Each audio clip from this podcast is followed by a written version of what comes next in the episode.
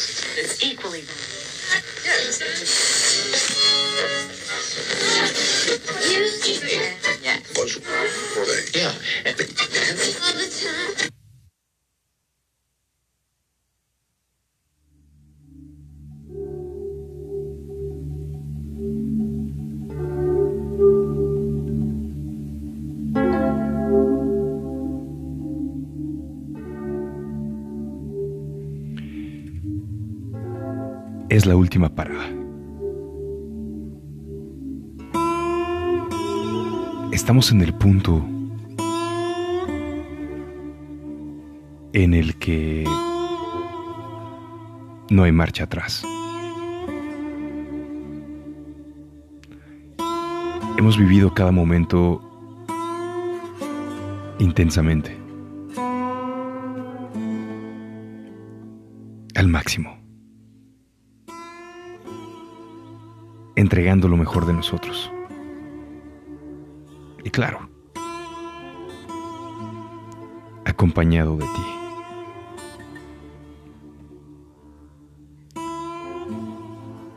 Solo tengo que decir gracias. Nos vemos el próximo año, cuando el calendario cambie. Seguramente nos esperarán cosas mejores.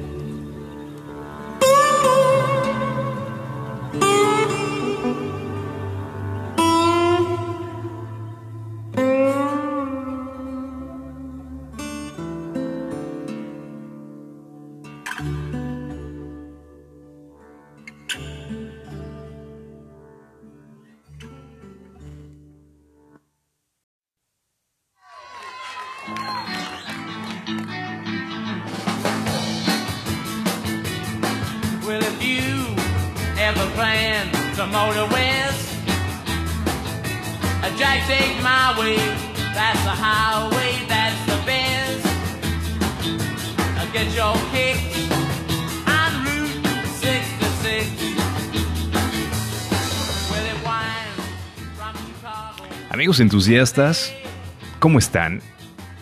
Bienvenidos como siempre una semana más. Ya estamos aquí listos para charlar. Pero, ¿qué creen?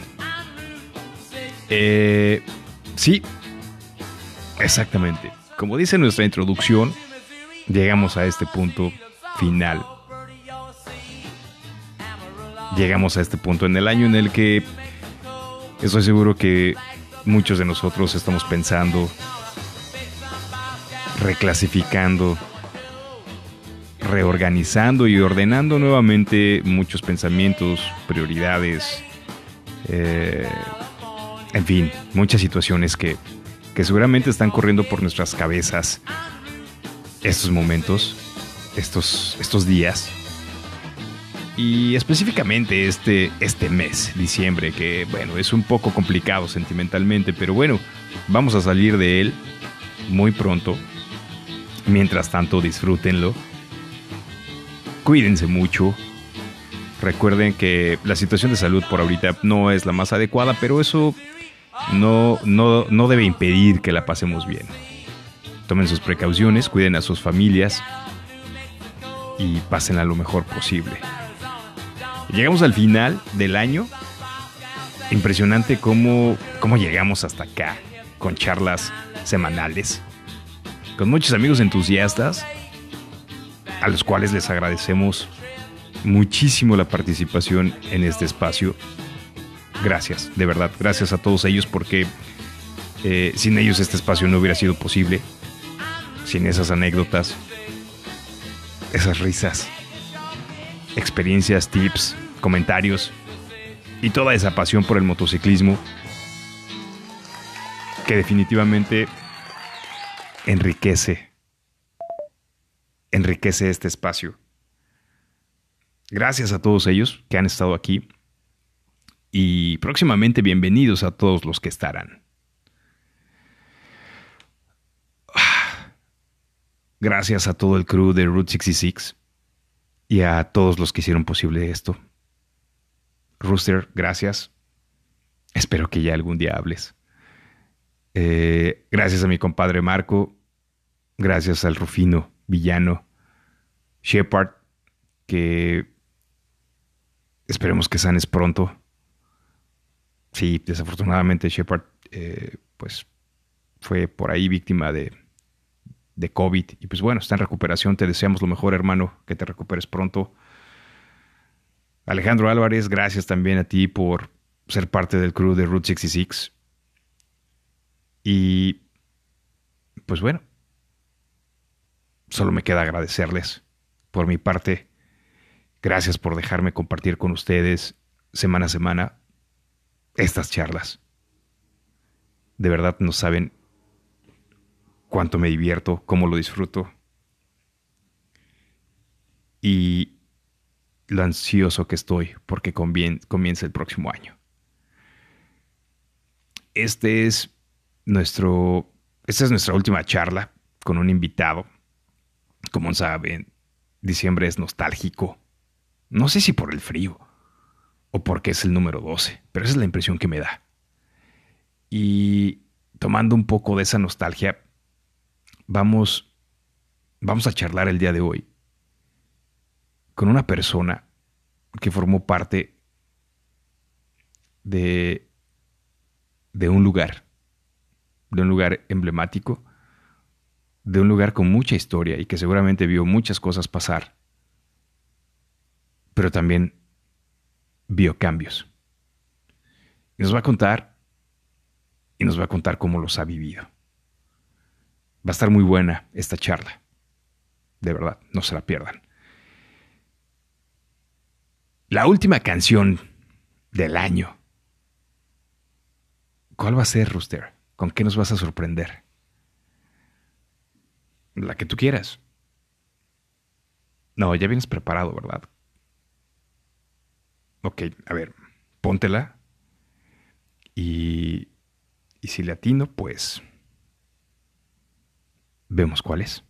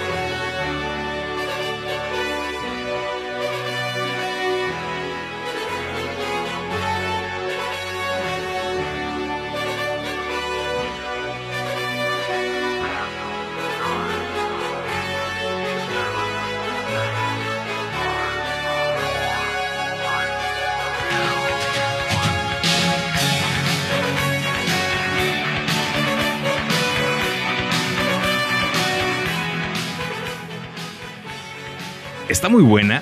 Rooster, sí, sí, sí, lo ubico. Creo que viene bien para, para la cuenta final. The Final Countdown del grupo The Europe. Y creo que viene bien porque, pues, sí, llegamos a la cuenta final. Y pues bueno, a muchos nos ha tocado sortear algunas situaciones difíciles este año de verdad, de todo corazón, espero que todos salgamos de aquellos, de aquellas situaciones, de aquellas situaciones que nos tienen, que nos tienen bastante ocupados en estos días. Hay que ponerle corazón, hay que ponerle mucho entusiasmo. Y aunque el panorama se vea adverso, hay que ponerle buena cara. Vamos a salir de él. Y bueno, como dice esta canción, honestamente, eh, aún sin saber si el mundo se va a terminar o, o tendremos que seguir batallando otra temporada más, los teclados y las voces de esta canción del grupo de, de Europe pues nos pone de pie, nos anima, nos motiva a seguir adelante. Y finalmente, que pase lo que tenga que pasar. Cerremos los puños, subamos la guardia y vamos a continuar.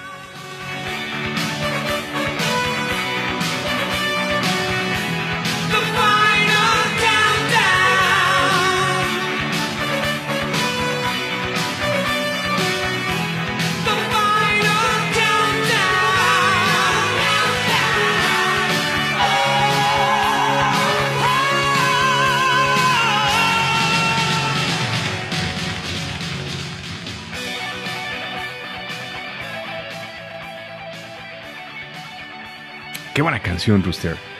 Y bueno, hablando un poquito de, de, de este tema, eh, The Final Countdown eh, de, del grupo Europe, lanzado en 1986.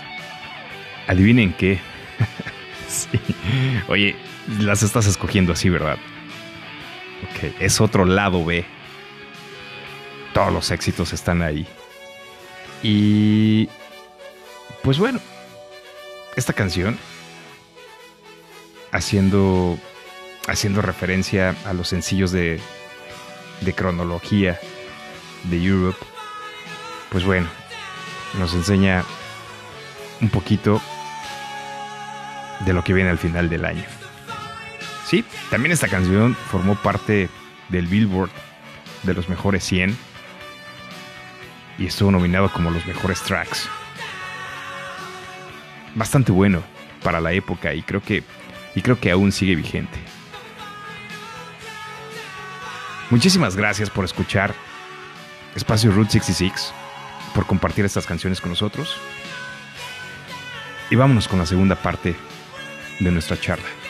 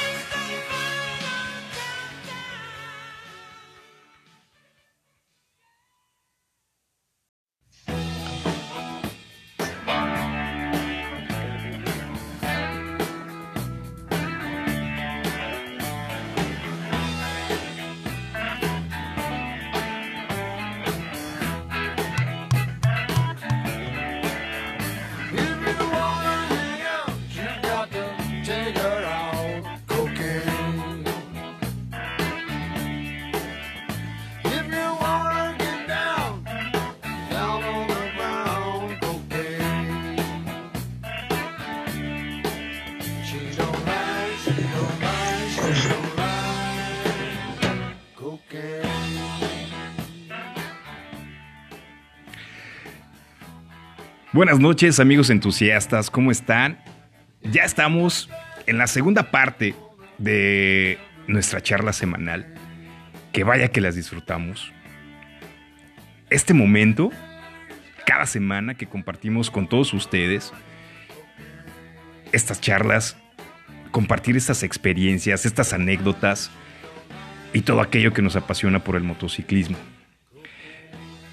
Como bien saben, estamos Estamos en una época del año. Estamos por terminar eh, un año bastante difícil, bastante retador, con muchísimos cambios. Y, y en particular este mes, diciembre, que a muchos nos gusta por toda la cercanía que tenemos para con la familia y los amigos, los buenos deseos, pues desafortunadamente se va a ver modificada por la situación que vivimos actualmente. Sin embargo, a pesar de la distancia, estamos juntos con nuestra familia, con nuestros amigos y con nuestros hermanos riders. La vida está llena de, anécdotas, de experiencias, de aprendizajes. Y para esta semana vamos a trasladar nuestras charlas a esas anécdotas. Claro, en el motociclismo. Y para ello, tenemos, tenemos hoy de invitado a una persona muy especial que, que tiene mucha, mucha historia en el motociclismo, muchas anécdotas, muchas experiencias, y que estoy seguro que para todos nuestros amigos entusiastas va a ser una charla fenomenal. Estoy seguro que te va a atrapar. Y estoy aún más seguro que nos la vamos a pasar genial. Buenas noches, hermano Red Rooster, ¿cómo andas? Eh, pues vamos a marcarle a nuestro amigo Juan Carlos, vamos a preparar el teléfono. ¿Ya tiene su número? Ojalá y esté disponible en casa para echar una llamada. Pues venga, hermano, márcale por favor. Hacemos conexión con él y comenzamos, ¿no?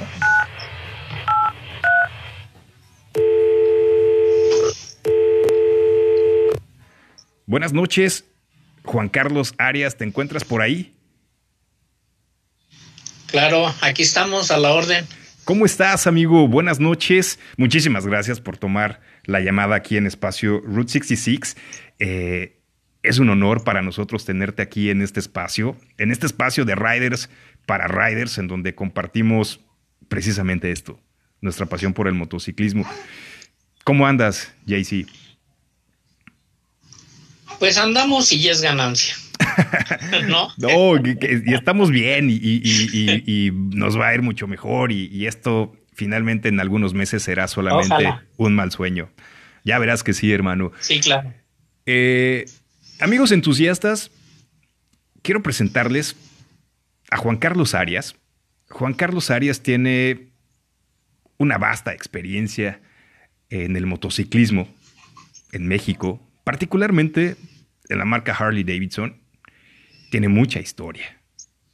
Amigos entusiastas, Juan Carlos estuvo trabajando por muchos años en una agencia que desafortunadamente hoy ya no existe. Harley Davidson Bolívar. Eh, sí, suena interesante, ¿verdad? Muy interesante. Estoy seguro que todos en algún momento tuvimos alguna experiencia en ese lugar. Bastante icónico, representativo. Dejando a un lado las marcas, muy representativo en la hermandad que se llegó a construir ahí.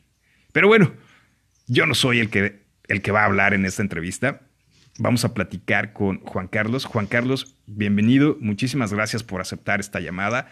Estamos en este foro de Riders para Riders y vamos a comenzar. ¿Estás de acuerdo? ¿Te late? Claro que sí. Adelante. Buenísimo. JC, primero queremos comenzar por lo básico. Queremos conocerte un poco para que todos nuestros amigos entusiastas sepan con quién estamos charlando el día de hoy y lo bueno que se va a poner esta plática. ¿Quién es Juan Carlos Arias? Juan Carlos Arias es un, una persona, un tipo, que cayó de casualidad en la agencia. Me- eh, yo llamaría, creo que es la mejor de en su tiempo que estuvo aquí en México, Ok, que es la agencia de Harley Bolívar. ok. Sí, te digo, y este, de eso de la historia, pues sí, es larguito el tiempo que estuve yo ahí Ok. y espero eh, que no me hagas llorar cuando recuerde las cosas. No, no, no, no, no. Lo que queremos, lo que queremos es que nos compartas precisamente Ajá, todo ese sentimiento que, que lleva el motociclismo y, y esas buenas anécdotas e historias. Juan Carlos, eh, Juan Carlos Arias, originario de la Ciudad de México, ¿de dónde eres? así es. Yo nací en la colonia Janitzio. Está pegadito a la colonia Morelos. Ok. Soy chilango. Muy bien, muy bien, qué bueno, qué bueno. O sea, eh, eh, toda tu vida has estado ahí, te has movido por partes de la Ciudad de México, Cuéntanos un poquito más acerca de, de dónde andaba eh, Juan Carlos Arias pues, en su juventud. Eh, ¿A qué se dedicaba? ¿Qué hacía? Eh, mira, básicamente yo me dedicaba a empresas, caí por casualidad, a empresas que iban a este, armadoras. Ok. Anduve en una empresa que traía equipos de pintura, pero de los buenos, que se les vendían a las armadoras, Crael, eh, ya sabes, todas esas. Todas las armadoras de vehículos, ok. Y también, eh, sí, de coches y de camiones. Y de ahí yo estuve viajando mucho tiempo. Eh, tenía que traerlas de por carretera y, y varias este, anécdotas tuve en el pasado. Y luego ya fui a caer a, a Bolívar, de pura casualidad. Ok, cuéntanos un poquito acerca de... Obviamente hubo una transición, cambias de un trabajo a otro.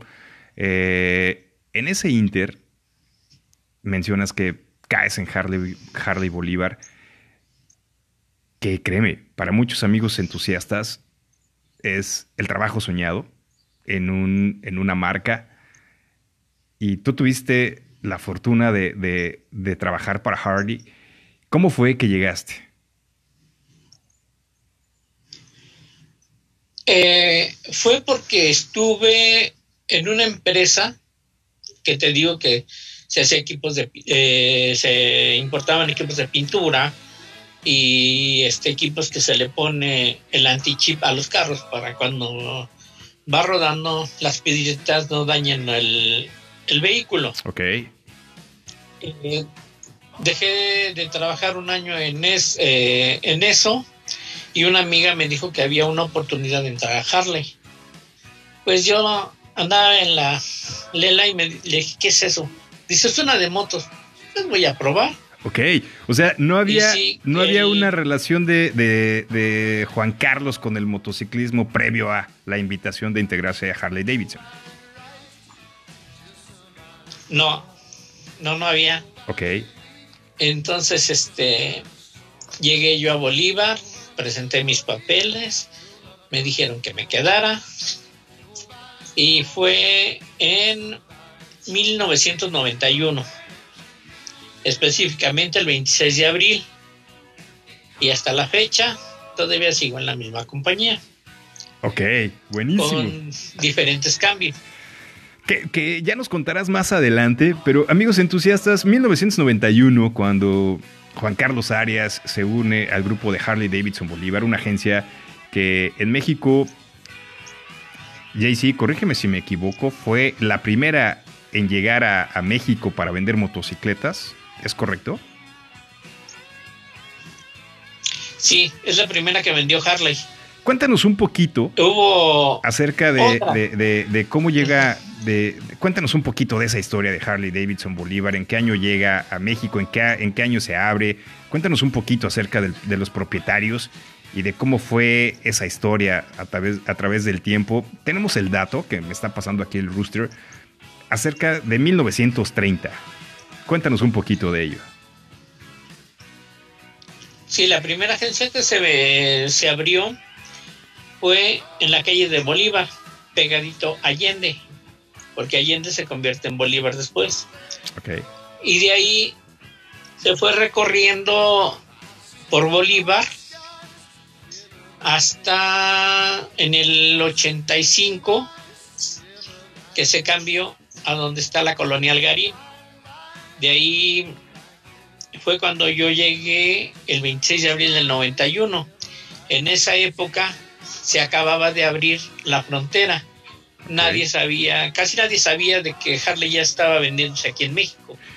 Juan Carlos, tengo una pregunta acerca del movimiento. Eh, para nuestros amigos entusiastas, la calle de Allende que menciona Juan Carlos está situada exactamente en el centro de la Ciudad de México, un lugar bastante concurrido, que me hace mucho sentido que, la distribuidora se encontrara en ese lugar.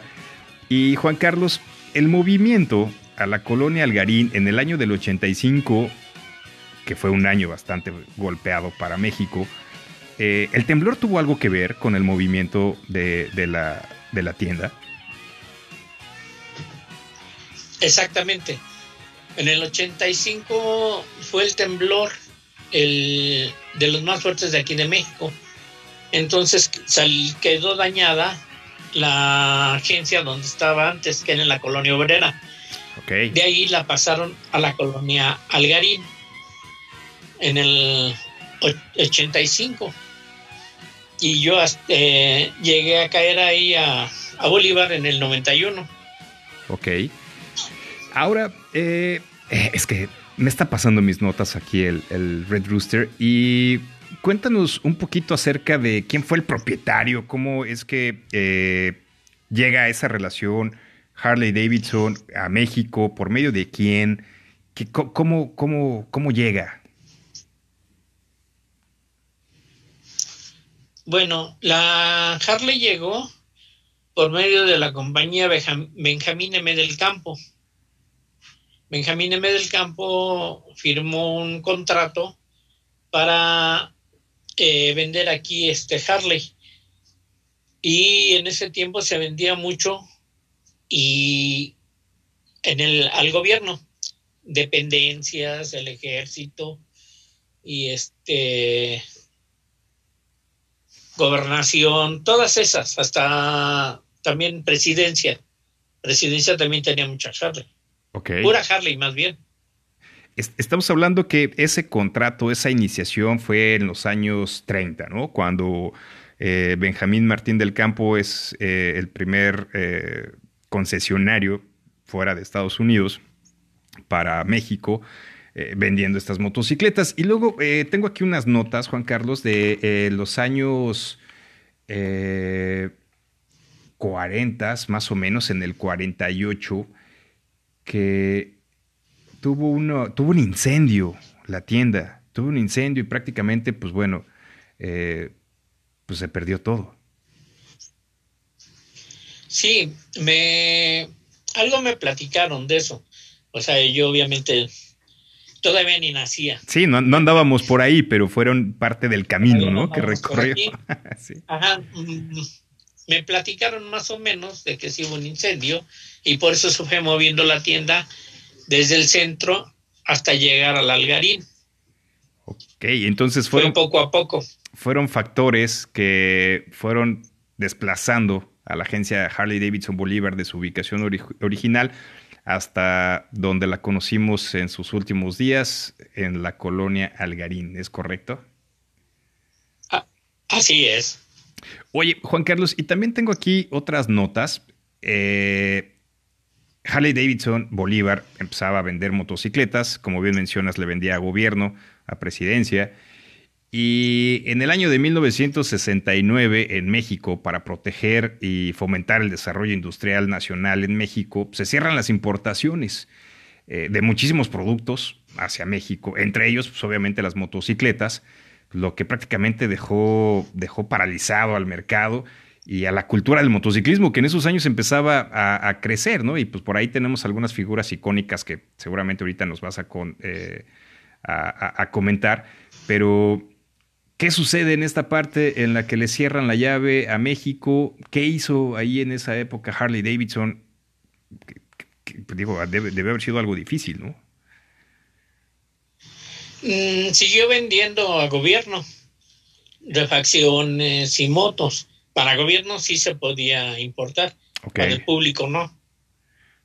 Ok. Y eso, eh, pues bueno, hasta cierto punto mermó el mercado, la pasión y el entusiasmo para los clientes.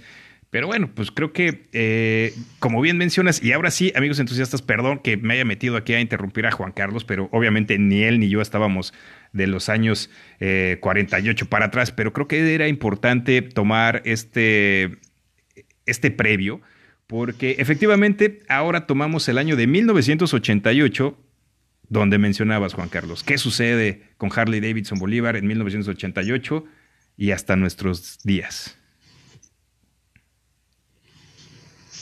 En el 88, te digo que se fue recorriendo hasta antes del 85, que se situó en la colonia obrera.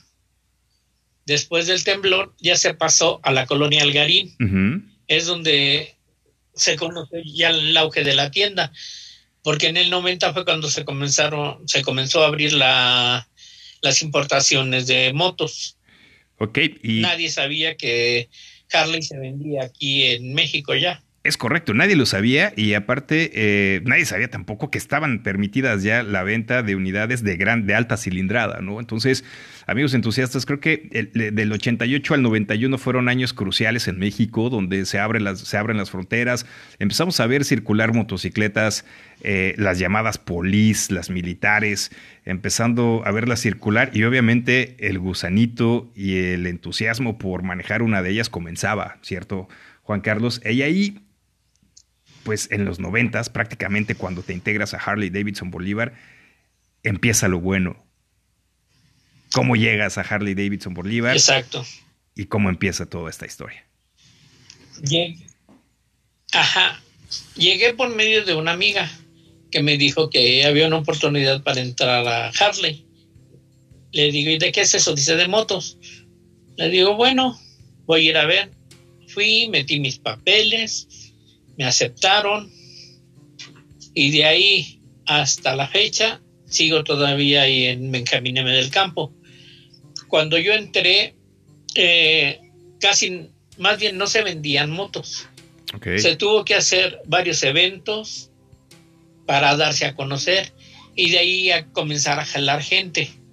En esa Las época, los primeros, eh, perdóname que te interrumpa, Sí. Eh, en, en- en esa época, en 1991, obviamente un año totalmente eh, de, desde cero que tuvieron que reiniciar.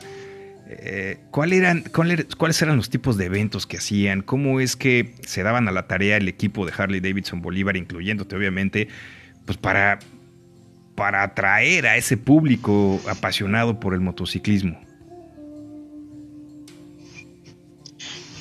Eh, yo cuando entré eh, comenzaron a comprar muy poca gente por año y este y se tuvo la idea de hacer eventos, comidas y reuniones y todo eso para atraer más gente. De ahí fue cuando comenzó a juntarse mucho más banda Ajá. y este para para para que más gente comprara motos y se hiciera grupo Ok. Juan Carlos, y de ahí fue cuando Perdóname, Sí, perdóname, perdóname. Traemos aquí un, un- un- un delay, pero bueno, no es, es normal. Así son las redes, amigos entusiastas. Entonces, bueno, vamos a, a tratar de bajarle un poquito. Juan Carlos, eh, ¿cuáles fueron tus primeras actividades, aparte de los eventos, eh, dentro del staff de Harley Davidson Bolívar? Eh, un, un chavo recién llegado a la marca, con ganas de trabajar, sin conocimiento del motociclismo, ¿cómo te fuiste adentrando a, pues, a ese ambiente prácticamente, ¿no? Porque, pues, eh, ya sabías manejar motocicleta, ¿cuáles fueron las primeras actividades que te fueron encomendando en el staff? yo ya sabía manejar motocicleta comencé como a los nueve años y medio más o menos. Dejé de manejar. Cuando llegué ahí este tuve que estarla haciendo de varias cosas para que pues para atraer gente para las ventas. Ok. entonces este ya cuando llegaban los clientes pues ya comenzábamos a platicar ya cuando tenemos más confianza a cotorrear y de ahí ya se traían amigos conocidos y fue haciéndose la banda grande. Eh, ¿Estás de acuerdo conmigo que en esa época eh, las ventas llevaban un proceso diferente al que traemos el día de hoy? Eh, las ventas en aquella época eran, como bien mencionas, más orientadas a desarrollar un lazo de amistad con los clientes, una venta por labor de convencimiento, de, ven, mira, te la vas a pasar bien, esto es Harley Davidson, esto es Bolívar, yo soy Juan Carlos Martínez, y empezamos a platicar y a- establecer una relación con los clientes, ¿cierto? así es tendría, tenía uno que, eh, más que vendedor cliente, era atraerlos como amigos para que se sintieran más en confianza. Juan Carlos, en, en- en aquella época, eh, ¿recuerdas cuántas... No te voy a preguntar cuántas motocicletas vendiste, sino más bien, ¿recuerdas cuántos amigos comenzaste a hacer en tus primeros años en Harley Bolívar? Comenzamos muy, con muy poquitos, eran contados. Y ya, por ejemplo, al cabo de unos seis años, ya se comenzó a hacer la banda más grande. Y fue cuando sacaron ellos las ideas de hacer club de moto. Ok, Obviamente no toda la gente concuerda con la idea, ¿no? sí, sí, sí. Y fue cuando se comenzaron a separar. Ok, claro, traemos en Harley Davidson los grupos del Hawk, que pues, obviamente es un grupo de entusiastas muy afines a la marca, pero como bien mencionas, en algún momento los objetivos y los intereses no son los mismos o simplemente cambian. Y, es cuando empiezan las agrupaciones de los MCs que conocemos el día de hoy. Juan Carlos, eh, definitivamente un, un proceso de integración a Harley Davidson Bolívar que me imagino que te tocó hacer de todo, el staff. eh, según yo recuerdo en las épocas en las que visité esa agencia, pues, no era muy grande, la agencia tampoco era muy grande. Cuéntanos un poquito de cómo era el ambiente eh, en esos momentos en Harley Davidson Bolívar. Era muy ameno, porque este. Era muy ameno porque estábamos en. ¿Cómo te diré? Como eh, puro. Puro camarada, puro amigo. Y poco a poco se fueron, este. Se fueron integra- integrando bastantes. Por ejemplo, conocí varios presidentes de los clubes actuales. Eh, a este unos amigos que son de por aquí por donde de, mi- de mi de mi barrio. Ok, y este y de ahí nos fuimos integrando poco a poco. Y luego se hicieron ya se comenzaron a hacer en el siglo pasado en el 97 más o menos 98 los rallies. Ok. Se fue construyendo toda ahí la- en los rallies ya se- perdóname, se fue construyendo toda la experiencia de marca y obviamente pues es interesantísimo escucharte cómo fue evolucionando las actividades para acercarse a nuestros, bueno, más bien a los clientes, a nuestros amigos entusiastas y pues obviamente ir creciendo esta pasión. Juan Carlos, tengo aquí al Red Rooster que me está pasando unas notas y me está pasando una canción. Una canción que me dice que es una de tus favoritas. En este espacio tenemos por tradición compartir con todos nuestros amigos entusiastas nuestras canciones favoritas. Aquellas canciones que nos hacen sentir y vibrar cuando vamos arriba de la motocicleta. ¿Te parece bien si ponemos una de ellas y después nos comentas por qué te gusta esta canción? claro Rooster, hermano, póntela y regresamos con Juan Carlos.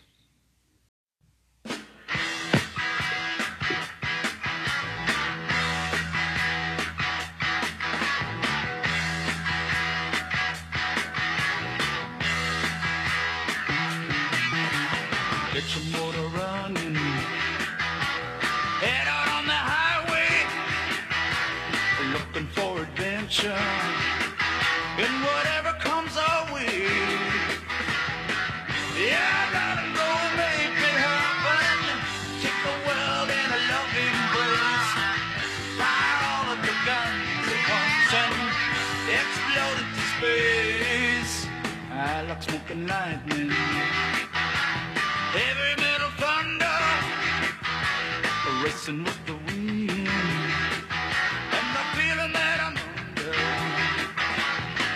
Yeah, I gotta go make it Amigos entusiastas, ya estamos de regreso con Juan Carlos Arias. Acabamos de poner tu canción, Juan Carlos.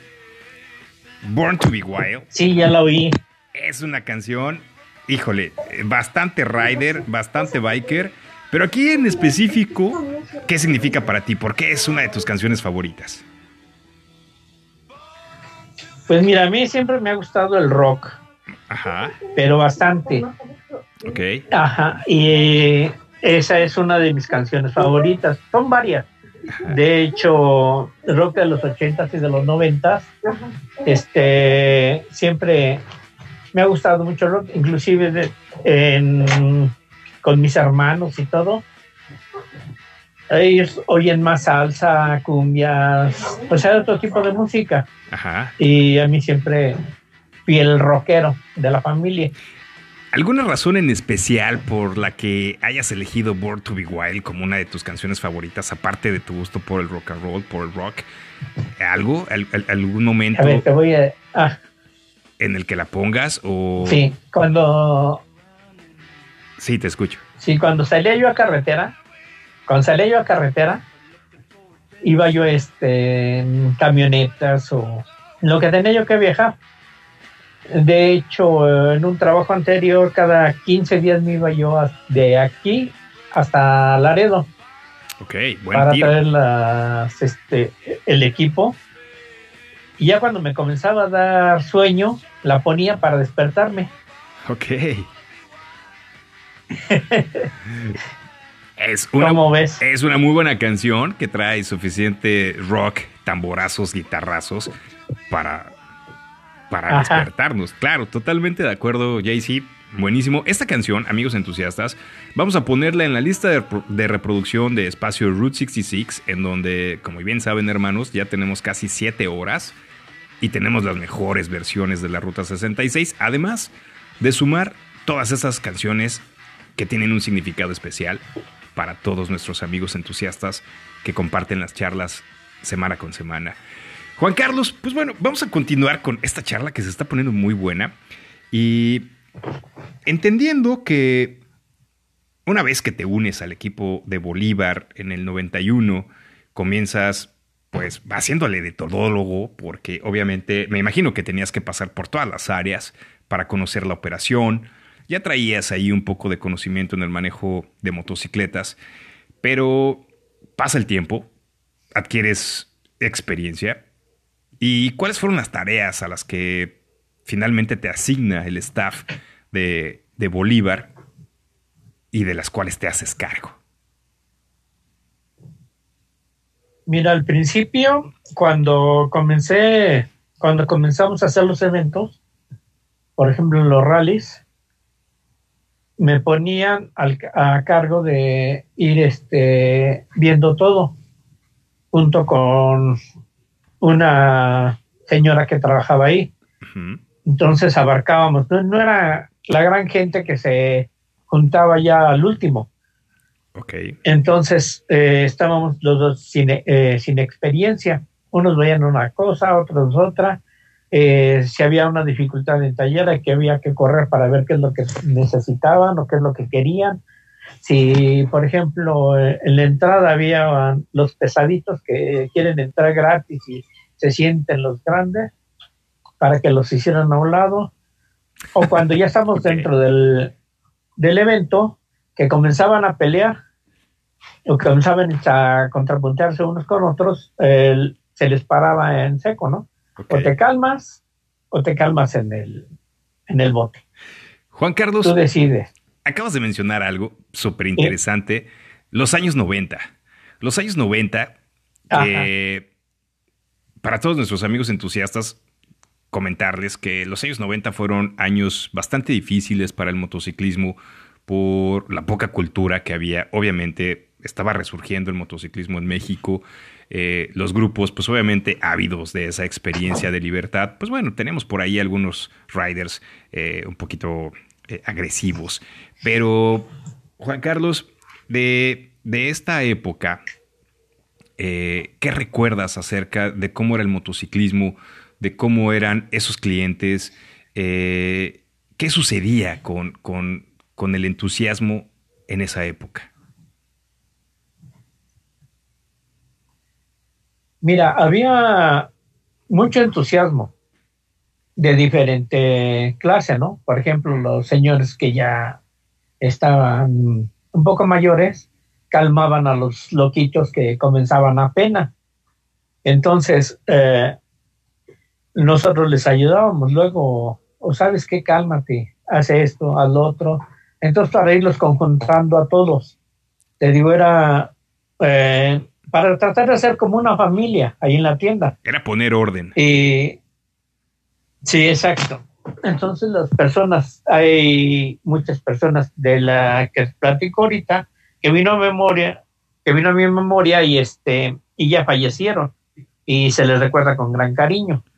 Y hay otros que, por ejemplo, estaban muy muchachos, ahorita ya son señores, y de repente luego me los llego a encontrar y comenzamos a recordar esas anécdotas. Juan Carlos, eh, de esos muchachos entusiastas y ávidos por la libertad de los años 90 que sigas frecuentando el día de hoy, ¿cómo, cómo notaste su crecimiento eh, y su evolución como motociclistas en cuanto a comportamiento, en cuanto a manejo, actitudes? ¿Nos puedes platicar un poquito de eso? ¿Cómo es que los has visto crecer? Mira, obviamente sí se, se tiene uno que ubicar en lo que va uno.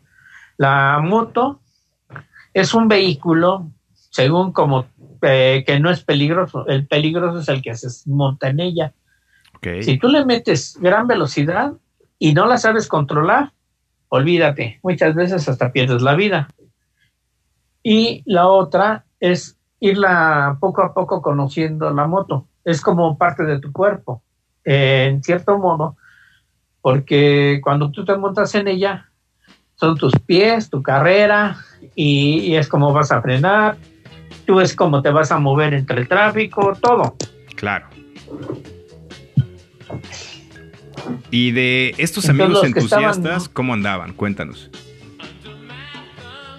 Sí, de los que estaban más alocados se les iba diciendo, a ver, espérate, ven, pon la mano aquí, te voy a dar un martillazo y vas a ver si no te duele. Sí, bueno, pues en la moto es peor. Ok. Y se les, se les invitaba o se les exigía muchas veces que se pusieran el casco. Porque tú sabes que en una caída lo primero que chicotea es la cabeza. Oye, Juan Y Carlos, y se les invitaba. y en esa época, los noventas, ¿Perdón? obviamente, y en esa época, en los noventas, en donde el motociclismo era muy satanizado, de plano sí, los riders no usaban casco. Eh, no, muchos no. O usaban cascos de esos de eh, quitamultas, como le llaman ahora, Las tapitas, ¿no? que son, sí, que son, no sirven de nada. Muchas veces yo creo que circulando se van desgajando, ¿no? Algunos de ellos sí, se les va cayendo o el forro o algún cierre o alguna tira. Oye, Juan Carlos, y bueno, me, me queda claro que eh, en, en- en muchos momentos te tocó hacerla de consejero, a lo mejor hasta de padre regañando a esos, esos muchachos jóvenes ávidos por rodar y por roquear. Y hoy, como, hoy que te los has encontrado nuevamente, ¿cómo los notas ahora después de tanto tiempo? Mm, mira, la gente evoluciona. Uh, o sea, no te vas a comportar de cuando tenías 15, 18 años. Ya cuando tienes 30, 20, y- eh, 30, 30 y tantos, 40. Yo, por ejemplo, yo ya estoy en la tercera edad y no voy a hacer las locuras que hacía yo anteriormente, ¿no? Claro. O sea, sí, sí, a través del tiempo, pues obviamente por el paso de los años, pero ya los ves más centrados, ya señores, ya más tranquilos. Sí, claro. Juan Carlos. Los que no entendieron, perdón, Ajá, los que no. Los que no entendieron, hay muchos que ya no los tenemos aquí. De plano, bastantes accidentes, algunas imprudencias por ahí que pues, ya no están con nosotros. Exacto. Oye, Juan Carlos, eh, dentro de todos Sí. estos entusiastas que desfilaron por, por Bolívar, cuéntanos, ¿a qué figuras, a qué personalidades te encontraste por ahí? Mira, eh, tenemos artistas. Yo conocí a este Juan Soler cuando to- todavía no era famoso. Él iba mucho a Bolívar, Eh, pero muy seguido. Él estaba en el CEA, ahí en Televisa. Ajá.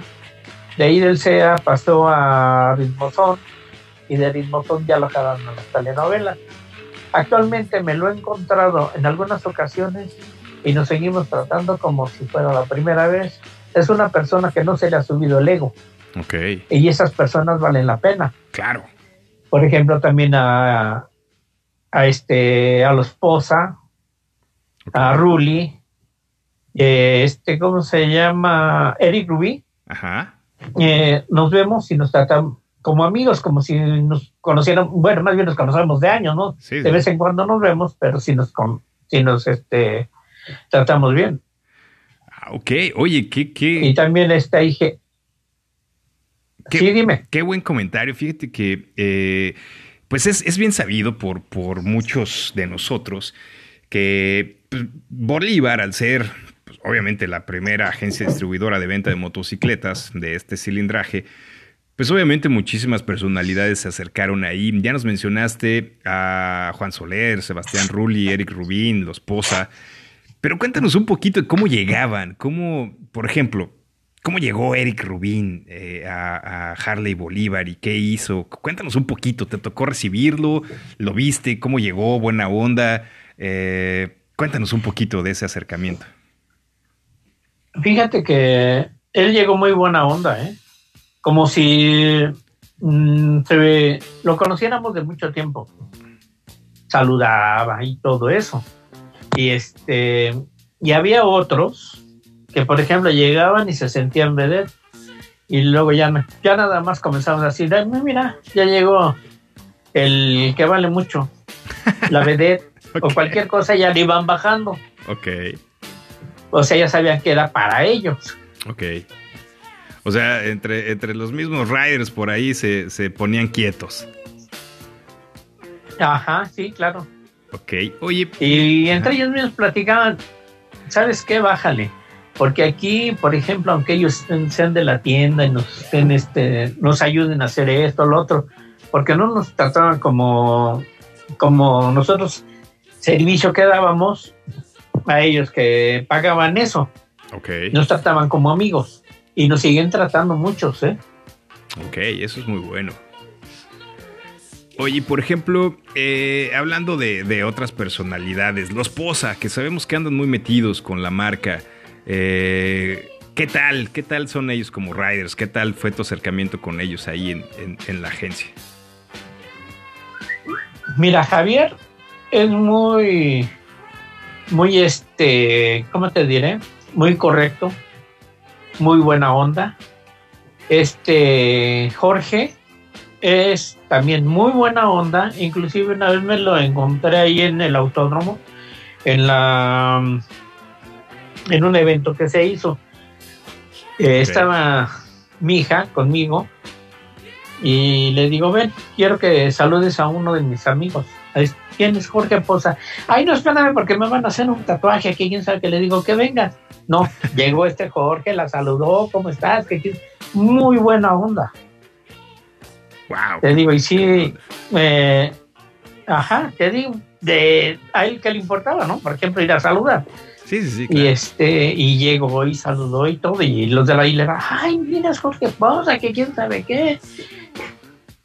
Y sí te digo, hay gente muy buena onda, hay gente que luego no vale ni la pena y se sienten que ni Dios los merece.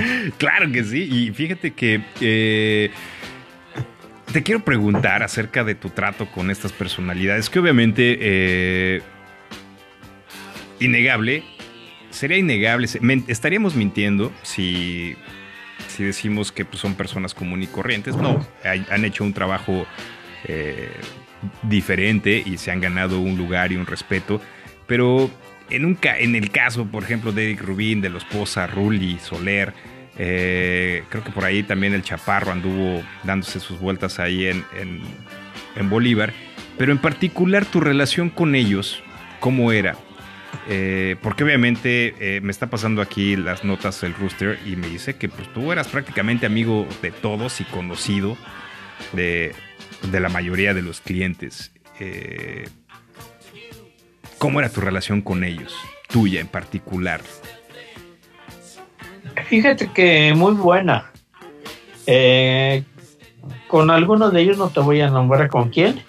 Me llevaba muy pesado. ¿Qué? No, está bien. Sí, y este. Y sí, y hasta la fecha los veo, los saludo con afecto y todo. Y ellos son, eh, tratándolo como lo que son personas, se comportan como tal. Por ejemplo, luego a este Soler, los amigos luego lo decían, vente, vamos a la rodada, así. Ay, dale el autógrafo a fulanito. Ya le hacían la hilera. La hilera era de todo el día, no se divertía y él firme y firme autógrafo. Luego, luego le decían, vamos acá, no, sáquense a la ustedes nada más me embarcan con, las, con los autógrafos y luego ni me divierto yo. No, pues claro, imagínate. ¿Sabes qué? Por eso yo tampoco ya no voy a las rodadas, ¿eh? porque también son filas de autógrafos y mejor no. Oye, obviamente no, pero bueno. eh, no, definitivamente me imagino al pobre de Juan Soler ahí saliendo a rodar y de repente dando autógrafos. Híjole, pues de verdad que ha de haber sido un poquito complicado. Y pues bueno, como bien mencionas, la relación entre personas y entusiastas del motociclismo, seas cliente o seas parte del staff, pues obviamente debe haber una, una, una relación de respeto, de camaradería, de eh, compartir el entusiasmo por el motociclismo. Y lo que nos mencionas de la relación con estas personalidades, pues bueno, la verdad es que bastante, bastante interesante, bastante bueno. Juan Carlos, ¿qué otros clientes recuerdas por ahí que, que hayan sido personalidades de, de algún otro ramo? Eh, gobierno, de políticos, eh, empresarios, tú sabes, de aquellos entusiastas que buscaban compartir esto. Pues hubo bastantes. A mí me, luego me tocaba llevar motos a sus casas. O, por ejemplo, había un, unos políticos que no vivían aquí, vivían en el interior, pero cerca del DF. Me mandaban a sus, este, a su gente para que me recogiera, iba, recogía la moto y me venía. Yo nunca me quedaba a la par con ellos porque decían, ay, este, traigo aruras de tener lana. No, ni. Me metí a velocidad y ahí nos vemos. A ver, por, cuéntanos, Sí, cuéntanos, porque- porque... aquí se está poniendo bueno, Juan Carlos. Ten- tenemos abierto el WhatsApp de Espacio Route 66 Ajá. y ya empezaron a llegar las preguntas, eh, ya empezaron a llegar los saludos también aquí. eh, el buen Alejandro Álvarez está mandándonos un mensaje. Saludos a Juan Carlos. Listo, te manda saludos el buen Alejandro Álvarez. Sí, gracias. También por, por ahí tenemos a, a Armando Olivares, también está mandando un mensaje para ti de saludos. Y también tenemos por aquí a... eh, ¿Quién es? Es que no reconozco este número. Ah, Enrique Sandoval. Enrique Sandoval, seguramente lo conoces, está mandándonos por aquí un mensaje que qué buena onda que estás platicando con el chaparrito. Muy bien, pues Juan Carlos, ahí tienes, hay gente que... Yo no lo conozco a él. ¿Tú no lo conoces? eh? Le vamos a mandar tu mensaje ahorita de regreso. Juan Carlos, cuéntanos un poquito más acerca de, a ver, Eh. ¿cuál de los políticos que, de, de- bueno, de, de este país era entusiasta de hueso Eh, colorado? Muchos. Muchos, ¿eh? Nómbranos tres. Hay gente sin, entrar en detalles, ejemplo, nómbranos tres no. que digas, eh, ¿no? Eh, no, Oye, No. probablemente ya ni a estén- ninguno. a- a O sea, sí son. ok. No, sí, hay unos que están todavía este, activos. Bueno, pero ¿quién, ¿quiénes son? Te digo, O sea, sí. Motociclistas de hueso colorado. Sí, sí, hay este. ¿Como quiénes? ¿Como quiénes? hay Nómbranos. bastantes nom- Empresarios también. nómbranos, nómbranos algunos. O sea, eh, digo, no, no queremos detalles de cuál se compró ni dónde vive, pero este, no sé, por ejemplo, se me ocurriría pensar si este si López Obrador compró motocicletas, ¿no? Por ejemplo, o quién, quién, quién compró motocicletas en No, no creo, ¿eh? No, no creo, ¿eh? Que él. Yo tampoco, pero... No, sí hay varios, o sea. Bueno, bueno, Sí, sí, sí, como quienes, como quienes. Estamos esperando aquí la respuesta. ah, mira, hay, hubo diputados, Ok. hubo senadores, este, gente que estuvo dentro del gobierno del DF en ese tiempo y obviamente nos pidieron de favor que no dijéramos nombres. Señores, amigos entusiastas, Sí, por el, acaban, acabamos de recibir una cátedra de lealtad y de confidencialidad que pueden recibir los clientes de parte de Juan Carlos Arias. Juan Carlos, te felicito porque no soltaste prenda. Y Ajá. wow, la Gracias. verdad es que este híjole, no, pues, muy bien, muy bien. Ni qué decir, ya ni cómo presionarte. Si un cliente te pide confidencialidad en los datos y en la información, eso hay que respetarlo y particularmente a ti te felicito por hacerlo. Pero bueno, de- dejémoslo solamente en, los puestos y, y- y con eso nos damos por bien servidos. Entonces, este, entonces había diputados, había senadores, había empresarios. Eh, ¿Qué más te tocó por ahí Sí. recibir eh, de amigos entusiastas? Pues mira, son muchos. Unos que eran este, empresarios de alto rango, otros que, por ejemplo, tenían, eh, ¿cómo te diré? Puestecitos, pero ganaban buena lana porque eran varios. Ok. Y, y ahorita con los cambios, no sé ni quién esté ni quién no está. Porque ya ves que ahorita con lo de la pandemia, todo, mundo, todo se ha caído. Claro, debe ser ahorita un poco difícil, pero esperemos que esto se, Sí. se componga. Oye, Juan Carlos, y, bueno, te agradecemos muchísimo compartirnos esta parte de que eh, el motociclismo se disfruta a cualquier nivel. Y insisto, una vez más, felicidades por ese, por ese trato de confidencialidad hacia los clientes. De verdad, te lo agradezco. Muchos, muchos hubieran sacado Gracias. taja de algo. Entonces, está perfecto así.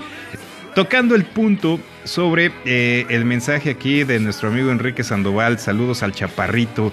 Para nuestros amigos entusiastas, que obviamente no te conocen físicamente, o algunos de ellos sí, ¿qué estatura tienes, Juan Carlos? 1.60. 1.60, ok. ¿Y cómo es que maneja- y, y manejabas toda la gama de motocicletas? ¿Perdón? ¿Manejabas todas las motocicletas? Sí, ¿Y cómo le hacías?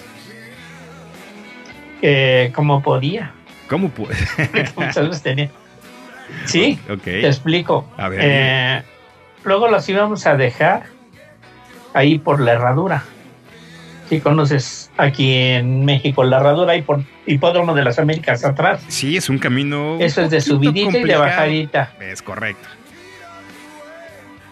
Es de subidita y de bajadita. Entonces, este tenía yo que llevarlas, ver, checar cómo la iba yo a parar y cómo le iba yo a meter a la casa del cliente. Ok. Eh, había motos que sin ningún problema va- las manejaba porque estaban chaparritas, pero había, por ejemplo, las grandotas, son um, unas altas y anchas y otras, este, por los accesorios eran muy pesadas porque les metían muchos accesorios luego. Por ejemplo, eh, ¿cuál de los modelos de Harley se te hacía más difícil manejar? La de las grandes, mm, las Touring. Las Touring, ok. definitivamente la ajá. no todas por ejemplo estaba la mm, las de menos eh, había una nada más como tipo policíaca Ok. esa sí no había ningún problema Oye. las de policía también eran son muy difíciles Oye, puedes, porque el asiento es muy alto puedes nombrar los modelos y las marcas y todo, ¿eh? Sin ningún problema. No, no te preocupes. Este espacio, este espacio está abierto para todos nuestros amigos entusiastas y todas las marcas. Así es que Te noto un poco tímido al hablar de marcas y modelos. No, eh, tú suéltate, este espacio es para compartir. Entonces, dale. Es la, la que más me costaba trabajo, era la CBO, Ok, porque es alta también. Las policíacas. ok. Oye, A mí, yo cuando vi por primera vez la Ajá. dije, esta no la voy a manejar porque se ve muy larga. ok. No, hombre. Era la que más me gustó. De primera a segunda, 80 kilómetros por hora, imagínate. Wow. Oye, ¿y por qué te gustó más la V-Road? Me gustaba más la Mustang. Ok, sí, es un muy buen modelo. Este, una vez iba yo en el eje central, que ya ves que no pasan este, los tránsitos.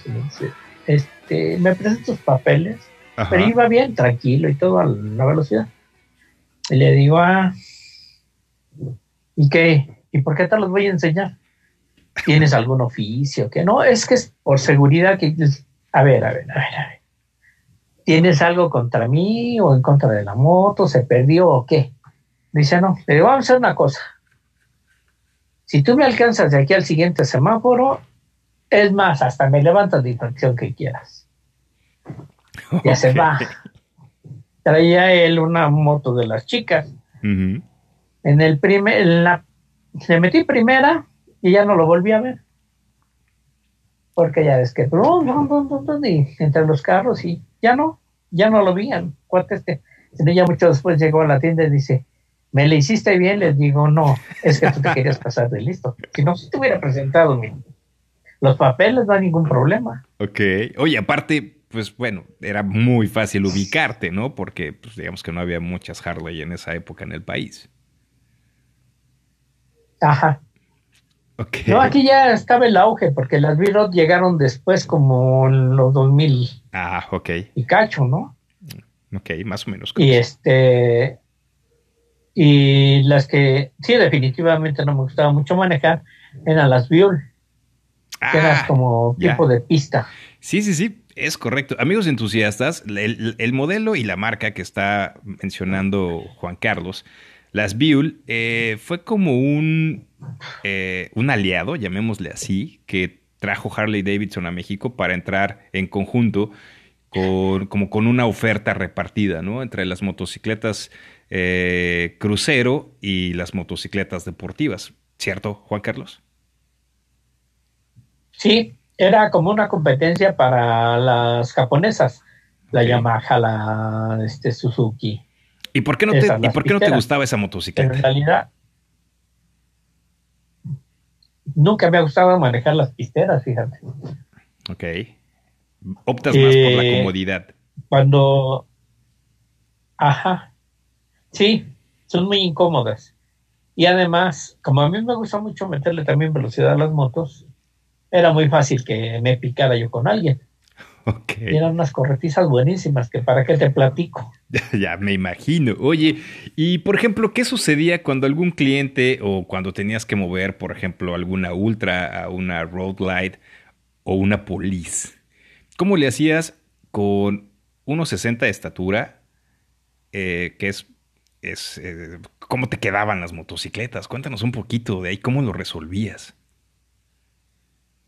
Mm, eh, tú como motociclista agarras mañas para manejar las motos y la moto que sea eh o sea muchas veces no te gusta una moto X no Ajá. Y este, pero resulta que tu amigo se pasó de copas y tienes quien maneje tu moto. Entonces, si quieres, la llevo, pero es esta moto que a mí no me gusta manejar. A ver cómo me acomodo. Y vas buscándole la manera de subirte. Ya cuando la levantas ya es fácil, Ok. porque ya comienzas a balancear y todo eso, ¿no? Hasta que llegas a tu destino.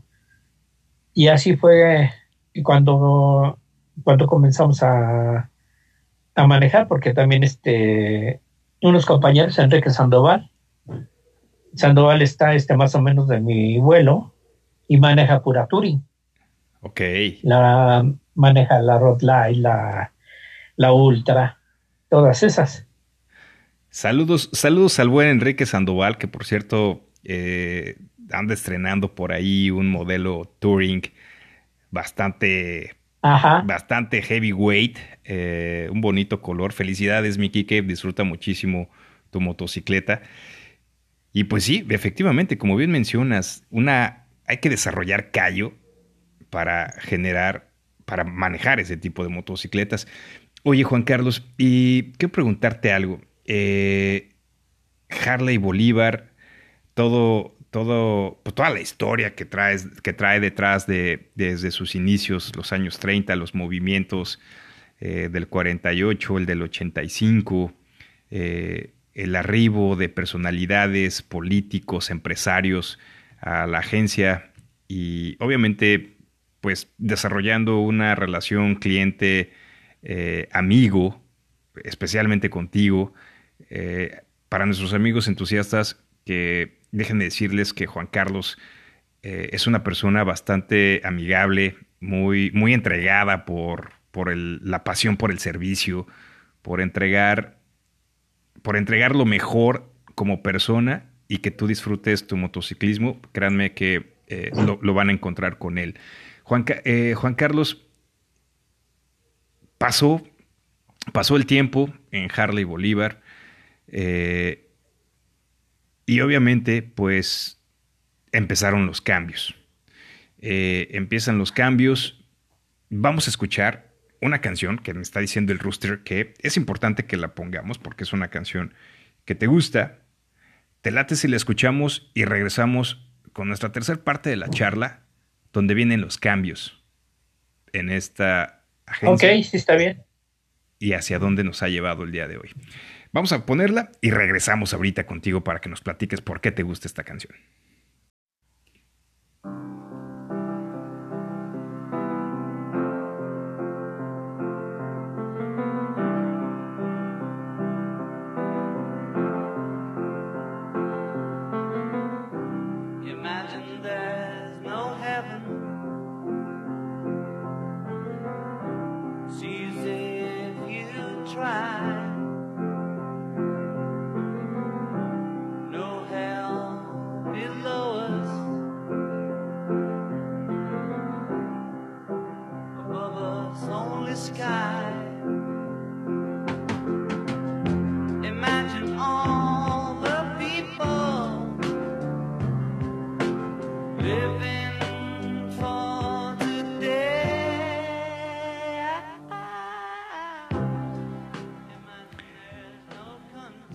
Querido amigo Juan Carlos, qué buena canción. Una canción bastante emblemática. Imagine. ¿Por qué te gusta esta canción? Eh, mira, en primera, por la letra. Ok. Imagina un mundo que sin guerras, con paz, que eso nunca va a suceder, creo yo. ¿No? y este. Esperemos que algún día. Y cuando iba. Solo que nos agarre otra pandemia y nos acabe, yo creo. Y luego, este. Luego también, cuando iba yo en carretera, esa es la que me ponía a oír cuando estaba yo muy acelerado, mucho de nervios. De la ponía y me iba yo calmando y, y adentrándome a lo que iba. Qué Por eso me gusta bastante. qué buena combinación entre esa canción y manejar una motocicleta, carreteras.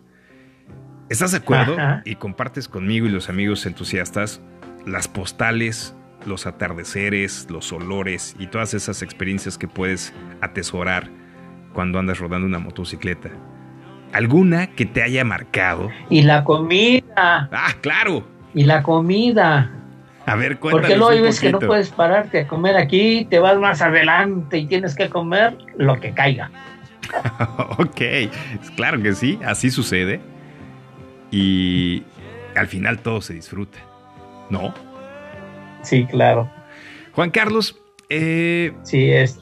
pues estabas en, en Bolívar con todo lo que hemos platicado, muy buenas experiencias, anécdotas. Eh, algunos amigos que recuerdes que llegaron como clientes y que se hayan vuelto amigos.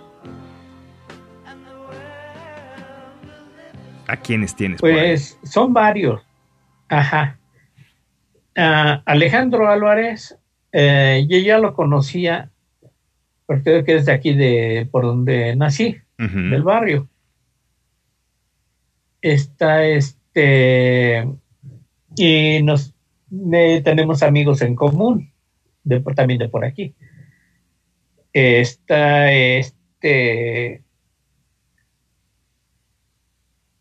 ¿quién más?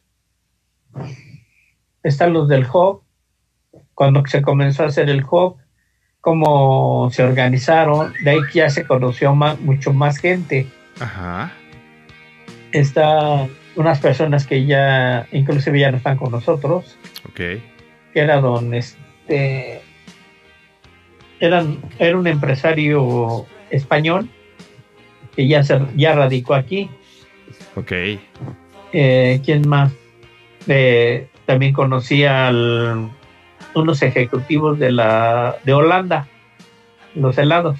Oh, bien.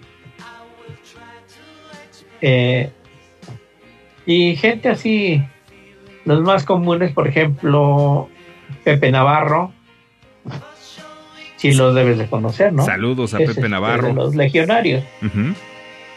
Ajá. El Caradura. Ok. ¿Quién más? El Cara de Guerra. Claro. Es el loco que se metía luego a hacer papayes en donde quiera. Pero muy buena onda el Eh, entusiasta. Sí. eh, ya por ejemplo, hace poco vi al Cara de Guerra. Nos saludamos y todo. Yo, ahorita si lo ves, lo desconoces. Ok. Lo educó la mujer. Muy bien, le llegó la horma del zapato. Sí, no, no, no, no, en serio, ¿eh? Este, ¿quién más? El vikingo. Al Ok. vikingo de vez en cuando lo veo. Eh, eh, pintores, por ejemplo, este Bruno Pastrana, no sé si, si lo conozcas. No tenemos el gusto, pero vamos a ubicarlo para ver si sigue rodando. Sí, él sigue rodando. Eh, inclusive él es pintor este, con aerografía y todo eso. Eh, y es legionario también. Y Conozco a muchos legionarios. Y gente que, que ahorita se me va la, la mente, van y vienen. Dionisio Purón. Dionisio Purón también lo acabamos de ver. ah, el buen Dionisio. Un saludo al buen Dionisio Purón. Sí, ahí andan también.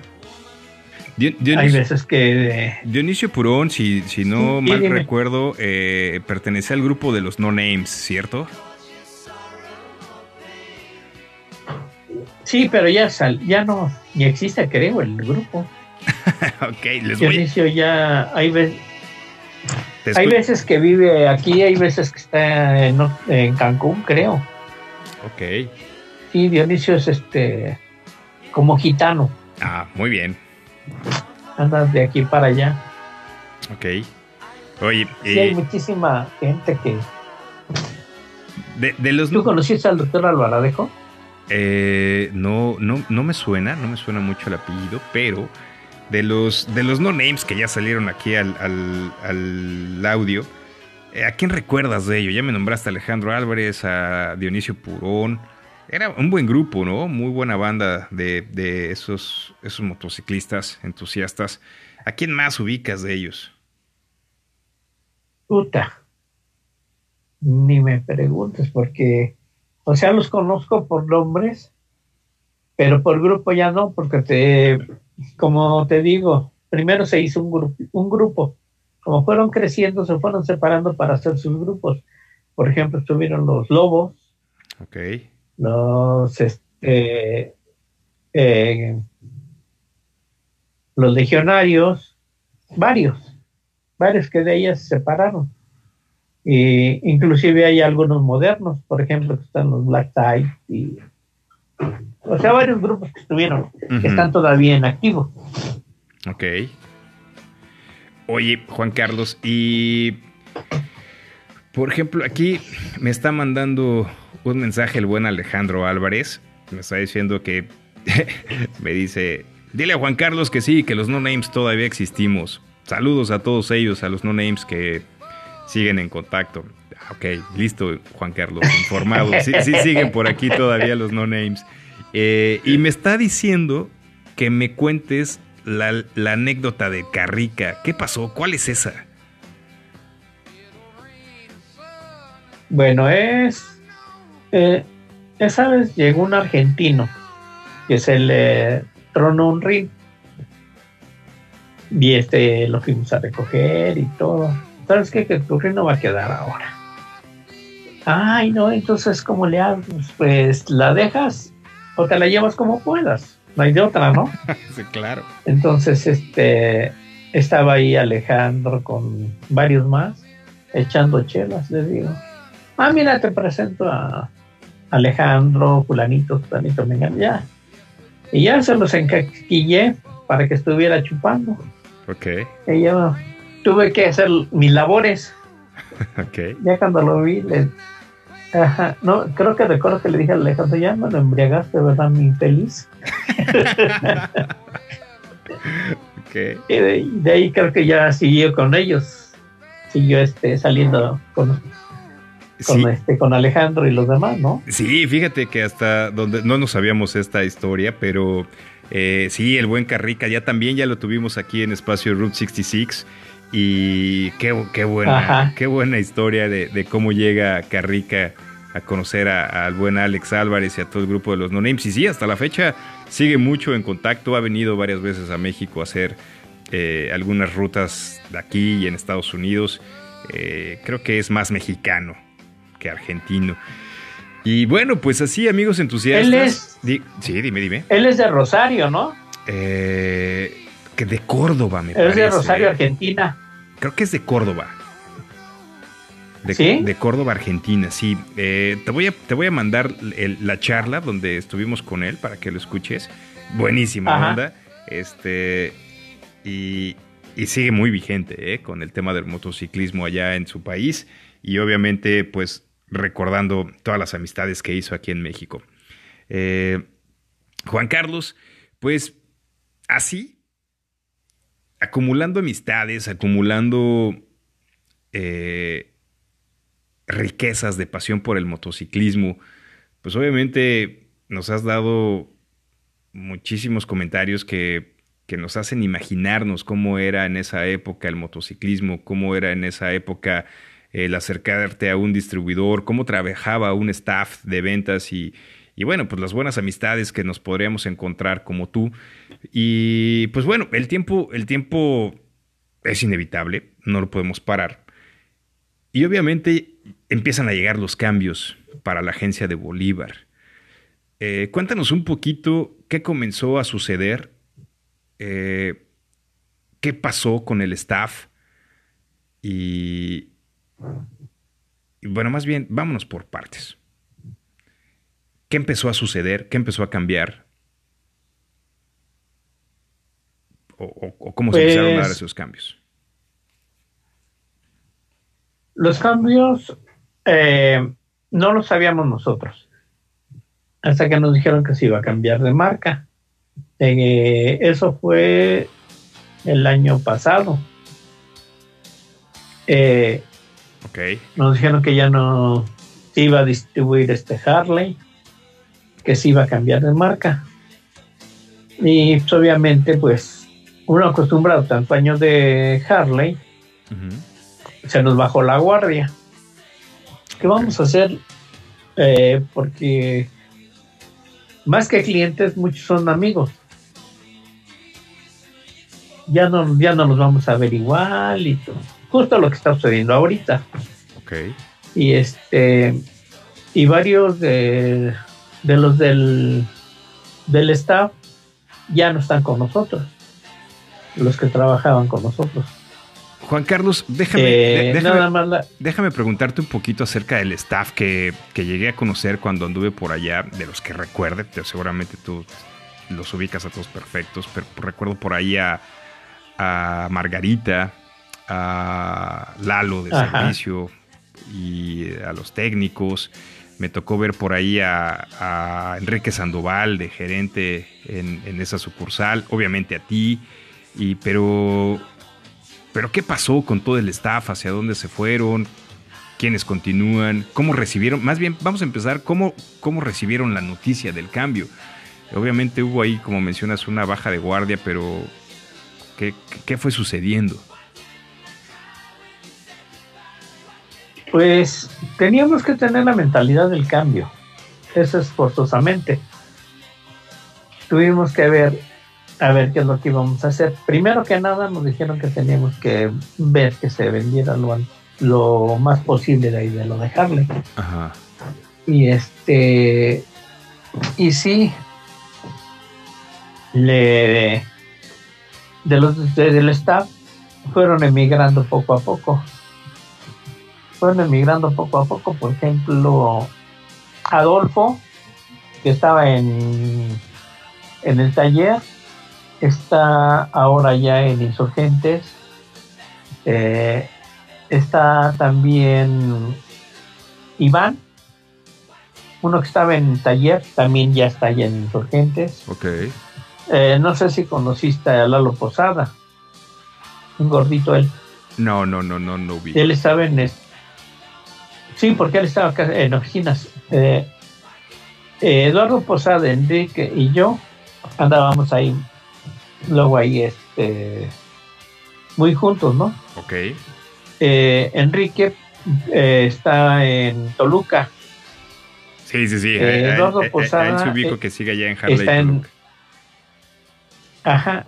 Eduardo Posada está de gerente en la de Insurgentes, Ok. en la Harley de Insurgentes. Ujú. Y hay varios ex compañeros ahí en Insurgentes. El que se acaba de, de retirar es este Sergio Peña, si lo ubicas, un moreno. Sí, sí, sí. Sí, sí, sí. Él sí lo ubico. Ser- Ser- ajá, Sergio Peña ya no está, ya se retiró de ahí de, de las motos. Margarita está donde eh, ella en Santa Fe conmigo y está Andrés, el chaparrito, el mecánico. Mm, creo que sí, también lo ubico. Sí, son los únicos que quedamos de ahí de Bolívar. Tres. Ok. Oye, Juan Carlos, eh, es una pregunta inevitable que te tengo que hacer. Obviamente extrañas ese staff y ese lugar de trabajo, ¿no? Claro. Sí, Te- bastante. Imagínate, 29 años, 29 años allá, Wow. pues sí se extraña bastante. ¿Qué es lo que más extrañas de Pues- esa época? Al principio fue difícil, porque como no se conocía la marca, pues hay que estar eh, macheteándole, ¿no? Para darla a conocer. De los rallies, eh, de los rallies, pues, los eventos que había comidas. Creo que tú llegaste a ir a comida, ¿no? También. Sí, me tocó cuando bajaban la Oh, lona del estacionamiento y a darle. Sí. Y este. Álvarez también estuvo. Otro amigo que también que es también del barrio. También este. Se juntaban mucho ahí también en Bolívar. Unos eh, que vivían ahí en el. En Chapultepec. Y el Caradura, todos ellos se juntaban ahí. Y, otros que eventualmente llegaron. Eh, me acuerdo en una ocasión que cuando hubo un evento, eh, estaba uno pero cayéndose de borracho, llevaba su moto.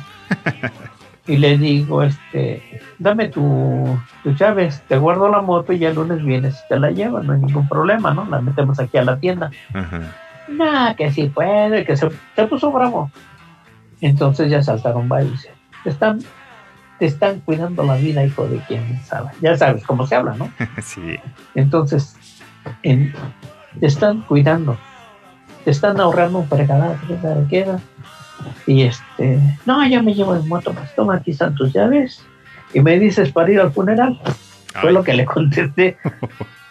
y ya este el lunes llegó él. Yo creo que iba con una muchacha. Ajá. La chava también se le puso al brinco y Y dice, quiero pedirte una disculpa. Le digo, ¿a mí de qué? ¿Qué, qué me hiciste? Dice, no, pues es que me puse bien pesado, que quién sabe qué, iba con la muchacha esa. Ajá. Y le digo, ah, no te preocupes, cada quien valora su vida como quiere, ¿no? Y le dice a la muchacha, ¿qué te dije? Pero eres una ella. Le digo, no, no, está bien, déjalo. Le digo, pero para la otra vez piénsalo, porque deja que todo tope en lo material. Pero si quedas mal, Claro. a ver qué vas a hacer después. No, pues sí tienes razón, quizás. Y desde ahí sí son muy amigo mío. Ok. Y este, y luego iba y, mira, te traje esto. ¿Qué? ¿Quieres, ¿Quieres que yo sea tu novio o qué? Le, le decía, ¿no? Le digo, no, no me andes trayendo nada. Digo, eso lo hice porque, porque vi cómo estabas, pero no, no, no te preocupes. Ok. Y ya este, de ahí te digo, hicimos amistad, este amigo y yo. Ahorita ya no, ya no este, maneja moto, Se retiró. se metió más al fisiculturismo. Mm, muy bien, muy bien. ¿Cómo ves? Buenísimo. Entonces, fíjate que percibo que lo que extraña son pues, esas relaciones, esas amistades, esos momentos de camaradería. Y pues obviamente Sí, ya lo fuiste soltando poco a poquito. Esos cambios que vinieron eh, en Bolívar, pues es como creo que ya todos sabemos, fue por cambio de marca. Y todo el grupo BMC deja Harley Davidson para irse a, a la marca. ¿A cuál marca? Tryon. Y pues obviamente también Sí. ya nos comenzaste a mencionar un poquito sobre pues, el cambio de marca, el cambio de producto. ¿Cómo ha sido para ti esa transición de, vamos a llamarlo, independientemente de cambio de marcas, pues de un estilo a otro? ¿Qué, ha sucedido? Primero cuéntanos cómo ha sido para ti ese cambio. Eh, muy difícil, porque cada moto tiene su tecnología, su estilo. Yo, por ejemplo, las motos Triunfo no he manejado. O sea, sí me subo para moverlas tantito y eso, pero no, no he manejado. Ni se me antoja. Ok. Y este, eh, porque necesito primero conocerlas bien. Claro. Eh, es muy diferente el manejo de una Harley a una Triunfo. Sí, sí, sí. La Triunfo tiene otra tecnología. Entonces estoy en eso de estar aprendiendo. Ok. Que es, que son la, lo que puedes tú ver en una Triunfo sin hacer comparativos, obvio. Claro. Este, esta moto, por ejemplo, se maneja así, así, así, tiene este estilo, ya, ta, ta, ta, ta, ta. Y es en lo que estoy ahorita. Porque nosotros apenas comenzamos a, hacerlo. Por eso de la pandemia, eh, tuve algún, alguno que otro curso, pero no hay como ver la moto funcionando y todo eso. Ok, buenísimo. Fíjate, pues gracias por compartirnos. Todos los cambios llevan un proceso. Eh, a veces pues, estos cambios duelen. Eh, comenzamos a extrañar, pues p- 29 años no es fácil dejarlos. No es como cerrar una puerta y abrir otra. Eh, ese proceso de aprendizaje, Juan Carlos, te deseamos que sea lo más, lo más pronto posible porque queremos, queremos seguirte viendo, compartiendo ese entusiasmo por el motociclismo ahora con, con los clientes que se acercan a la marca Triumph. Finalmente son entusiastas por el motociclismo y, bueno, qué mejor que eh, lo único que puedo decir es que, que en ti van a encontrar muy buen apoyo, muy buen soporte para tomar las decisiones de compra y obviamente aprender a manejar. Eh, porque amigos entusiastas, déjenme comentarles que eh, me está diciendo aquí el Red Rooster por el audífono que enseñaste que Juan Carlos enseñó a manejar al Red Rooster. Red Rooster es quien mueve aquí las consolas, ya lo conoces. Juan Carlos me dice que tú le diste sus primeras clases Eh, y pues que no se le van a olvidar nunca eh, que eres parte muy importante en, en- en esta pasión que lleva por el motociclismo. Felicidades Juan Carlos y aquí el Rooster pues, te- me, me- me dice que te haga extensivo el agradecimiento. Este, y, y, pues bueno, estos cambios para esta marca, eh, que de verdad deseamos que le vaya muy bien de todo corazón. Estamos seguros que con personas como tú, pues vienen cosas muy buenas. Juan Carlos, de verdad es, eh, podríamos pasarnos horas platicando sobre todo nuestro entusiasmo por el motociclismo y todas las anécdotas que tenemos, pero pues, desafortunadamente estas charlas tienen que llegar a su final. Y quiero cerrar, quiero cerrar con dos preguntas para ti. Eh, obviamente con tu amplia trayectoria en el motociclismo en México y en dos marcas ahora, una muy diferente de la otra, con todas las experiencias que has vivido, los clientes, las etapas que ha tenido el motociclismo en México, hoy, Juan Carlos Arias, ¿qué espera del motociclismo en México? Mira, espero que el motociclismo siga adelante y va a ser, porque con eso de que ya hay mucho tráfico, ahorita las motocicletas están en el auge. Ahora, de, de las motos grandes, eh, también tiene uno que acomodarse a la marca adecuada y cómo manejarla. La, ¿cómo te diré? La, la Harley para mí es una cosa muy importante eh, en mi vida y en el aprendizaje de las motos. Y ahora que estoy con Triumph, que es una marca inglesa, Ajá. también tiene tecnología. He estado también este, viendo las, la tecnología de las demás para hacer comparativo cuando uno va a vender una moto. Ok, buenísimo. Juan Carlos, y que el motociclismo siga creciendo en México, que es entusiasmo, y que más marcas se sumen a compartir y, y obviamente a hacer que esto siga creciendo. Muchas gracias, Juan Carlos. La, Estamos sí, para servir. y la siguiente pregunta es, sabemos que que estás en una eh, estás en una etapa de tu vida en la que me imagino que vendrán algunos cambios más.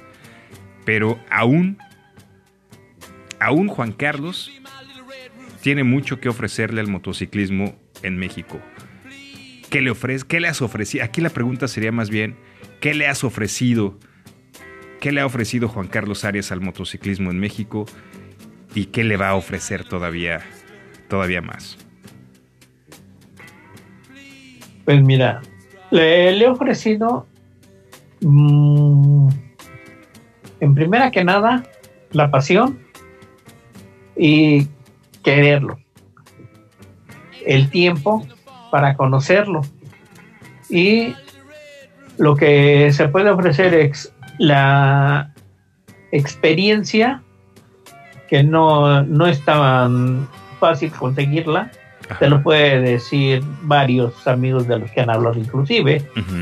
Y también se puede ofrecer la actitud para tú este atraer al cliente. Si tú te pones, por ejemplo, de que esta marca es buena y se vende sola, mentira. Ahorita ya no se vende nada solo. Tienes que estar luchando para vender. Entonces, yo siempre he tratado de que el cliente esté contento y después de que lo compre, esté más contento para que no, no voltee a ver otras marcas. Importantísimo. Acabas de mencionar algo importantísimo. Amigos que trabajen en marcas, en otras distribuidoras y nos escuchen. Lo que acaba de decir Juan Carlos es la joya de la corona en atención al cliente y lo que buscamos los entusiastas por el motociclismo. Juan Carlos, pues me queda claro que todo eso lo podemos encontrar en ti. Y pues, hay una pregunta obligada que te tengo que hacer también. Eh, ¿Tenemos Juan Carlos para rato en el ambiente del motociclismo? Eso no se puede saber. La vida no está comprada. No sabemos si de un catarrito te, o de una tos te vayas a caer. No, no, no, Por no, no. mí sí, Bueno, porque pues, es este Eso es lo que queremos escuchar. te que, digo que- por que- mí. que Juan Pues sí, Carlos ¿no? hay para rato, hay Juan Carlos para rato y, y lo vamos a ver ahí eh, organizando esos rallies con, con nuestros amigos entusiastas de Triumph y, y te vamos a ver por mucho tiempo más. Eh, Juan Carlos, te agradecemos muchísimo esta llamada. Muchísimas gracias por tomarte el tiempo de compartir. Muchísimas gracias por tu profesionalismo que, que nos demostraste el día de hoy. Y por último, algo que, algún mensaje, algunas palabras que quisieras dirigir a todos nuestros amigos entusiastas que están iniciando, a los que ya están en ello y a los que siguen creciendo su pasión por el motociclismo. Pues lo que les deseo es que si lo hacen, lo hagan más mejor de lo posible, porque en eso es para que tengan ustedes más tiempo para disfrutarlo. El motociclismo es para disfrutar, no para ver quién corra más, ni quién es el que se patina mejor. Ahora, este, los que ya están, hay que cuidarnos, hay que usar el equipo adecuado, que es lo que nos va a salvar la vida en algún momento, que ojalá y no haya, no haya necesidad de eso. Y sobre todo, que se cuiden, que se cuiden mucho. Buenísimo, Juan Carlos. Eh, qué buenas palabras, amigos entusiastas. Esto fue, esto ha sido la charla con Juan Carlos Arias, eh, una persona que ha dedicado gran parte de su vida al motociclismo, a compartir su conocimiento, su entusiasmo y a estar aquí con nosotros. Amigos entusiastas, como cada semana, es un gusto estar aquí con ustedes, compartir estas charlas, traer, traer a estos invitados que nos compartan su pasión, la alegría y el entusiasmo. No dejes de disfrutar el motociclismo, no dejes de vivirlo. Ya estás aquí. Haz lo tuyo. Amigos entusiastas, muchísimas gracias por una semana más. Gracias por compartir. Y recuerden que si no hablan con nosotros, háganlo con sus demonios. Nos vemos la próxima.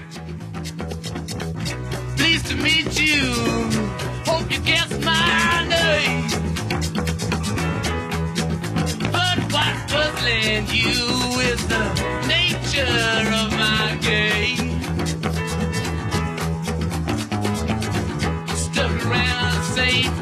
whispered when I saw it was a time for a change. Killed the Tsar and his ministers, Anastasia screamed in vain. I rode a tank, held a generous rank, when the blitzkrieg raged and the bodies stank.